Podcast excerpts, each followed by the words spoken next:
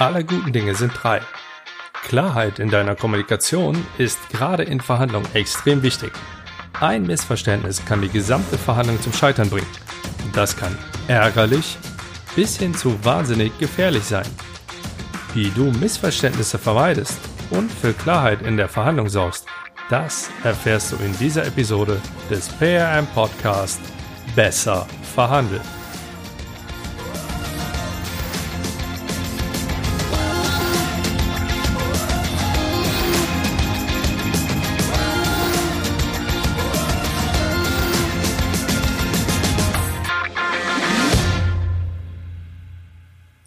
Hi. Solltest du diesen Podcast zum ersten Mal hören, dann heiße ich dich herzlich willkommen. Mein Name ist Andreas Schrader und wenn du das Gefühl hast, dass bei deinen Verhandlungen noch mehr drin ist oder du insgesamt besser verhandeln möchtest, dann ist das hier ein sehr guter erster Schritt, um diesem Gefühl entgegenzuwirken. Auch diesmal habe ich das Intro nur leicht verändert und in dieser Episode werde ich einen kurzen Blick auf das dritte und letzte wichtige Kommunikationsmodell werfen. Obwohl das jetzt wieder sehr theoretisch klingt, werde ich es so praxisnah wie möglich darstellen. Das Modell, das heute auf dem Programm steht, wurde von Eric Byrne entwickelt und nennt sich die Transaktionsanalyse. Diese Analyse ist sowohl beziehungs- als auch kommunikationsorientiert und kann in einer simplen Art und Weise die Kommunikationswege zweier Menschen veranschaulichen. Um dieses Modell für deine Verhandlungen nutzen zu können, solltest du Folgendes berücksichtigen. Die Transaktionsanalyse beinhaltet verschiedene Grundüberzeugungen, die du haben solltest. Von denen sind in meinen Augen drei relevant. Erstens, die Menschen sind okay. Zweitens, jeder Mensch kann denken. Drittens, es herrscht freie und offene Kommunikation. Und diese zu berücksichtigen, wird schon etwas komplizierter.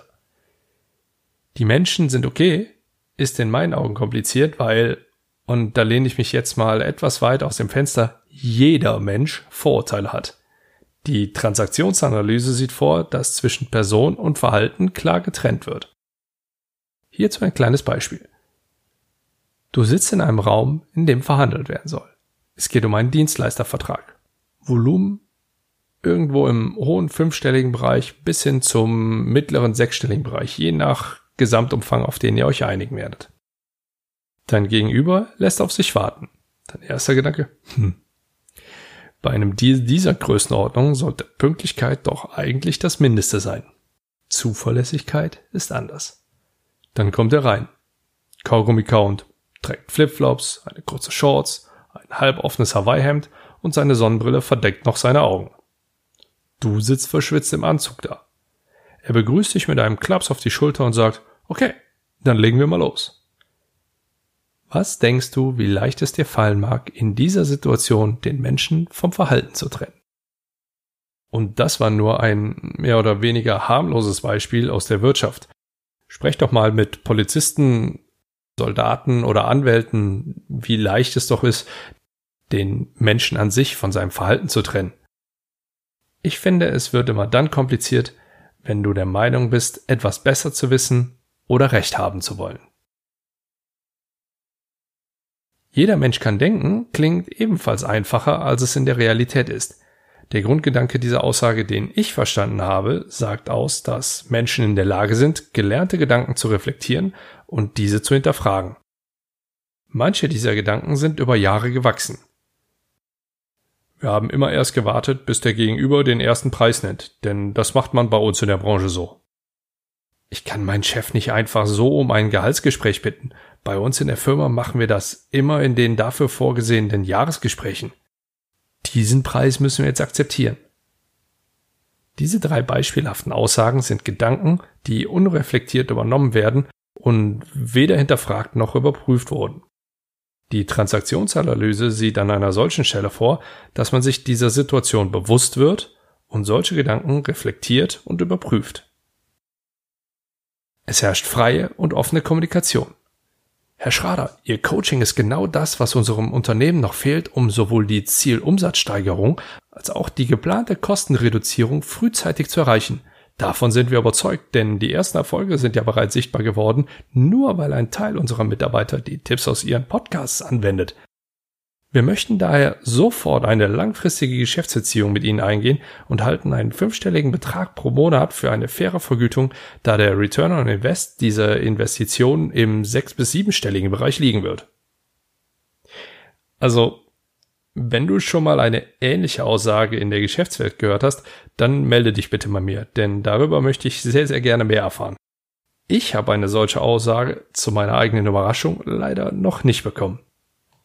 Also, wohin die Schwierigkeit dieser Überzeugung geht, ist, glaube ich, deutlich geworden, oder? Ein weiteres ganz gutes Beispiel stammt auch noch aus dem Alltag. Du begegnest einem attraktiven Menschen. Wenn du dieser Grundüberzeugung folgst, dann gehst du auf diesen Menschen zu und sagst ihm, dass du ihn attraktiv findest. Als Single könnte das durchaus noch umsetzbar sein, doch wenn du in einer Beziehung, die den Werten der Monogamie folgt, bist, dann wird es mit einer hohen Wahrscheinlichkeit zu Komplikationen führen, wenn du genauso vorgehst.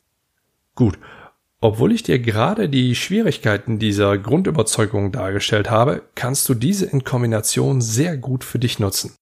Wenn du diese Haltung kombinierst, wenn du mit anderen in Kontakt bist, also auch außerhalb von Verhandlungen, dann wirst du klar, denn durch deine Fähigkeit zu denken, respektvoll, Menschen sind okay, und selbstbewusst durch die Kombi aus Denken und Menschen sind okay.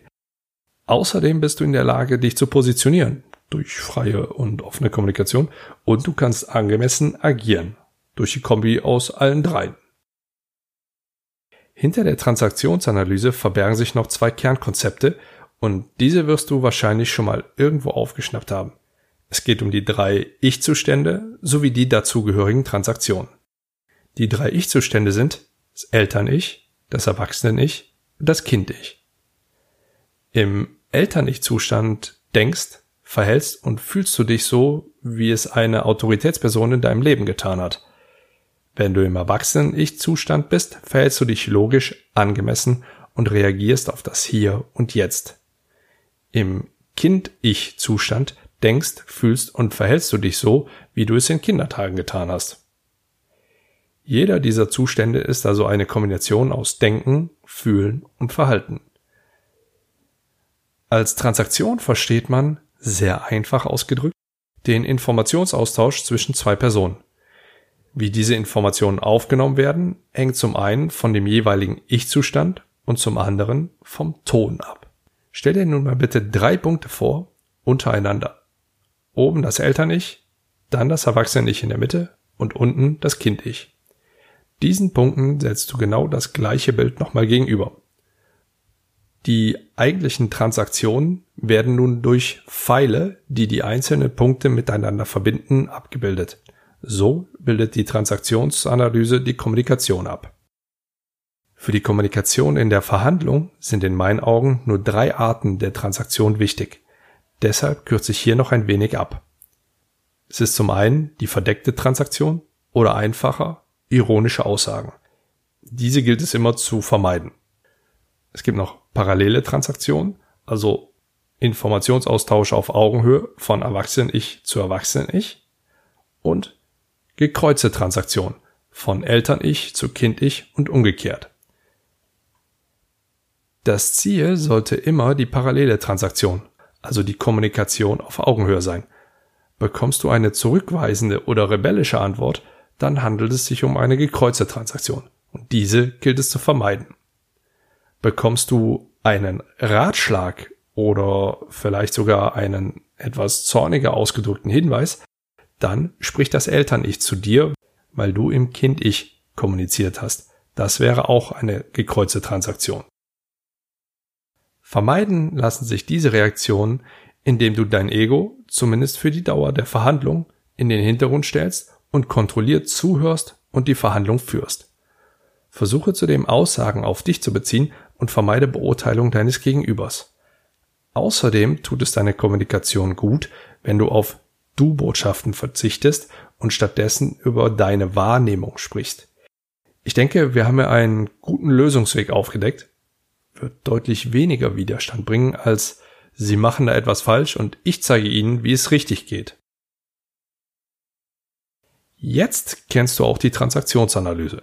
Du weißt, dass es drei Grundüberzeugungen gibt, nämlich die Menschen sind okay, jeder Mensch kann denken und es herrscht freie und offene Kommunikation, was diese Überzeugungen für deine Kommunikation bedeuten und wie du diese in deiner Kommunikation anwenden kannst. Außerdem kennst du nun die Ich-Zustände und die entsprechenden Transaktionen. Du kannst diese nun einordnen und gewinnbringend in deinen Verhandlungen nutzen. Wenn du jetzt auch nur einen dieser Tipps in deine nächste Verhandlung mit einbaust, dann wirst du mit Sicherheit besser verhandeln. Und wenn dir gefällt, was du hörst, dann schreib mir doch bitte eine Rezension und bewerte diesen Podcast entsprechend hoch bei iTunes oder da, wo du ihn gerade hörst. Ansonsten gilt wie immer, folg mir auf meinen Social Media Kanälen, sicher dir mein kostenfreies E-Book und wenn du möchtest und Bedarf hast, dann komm entweder mit ins Olympiastadion oder in den Borussia Park und lerne erstklassig verhandeln. Ich wünsche dir viel Erfolg bei deinen Verhandlungen. Besten Gruß und bis zum nächsten Mal.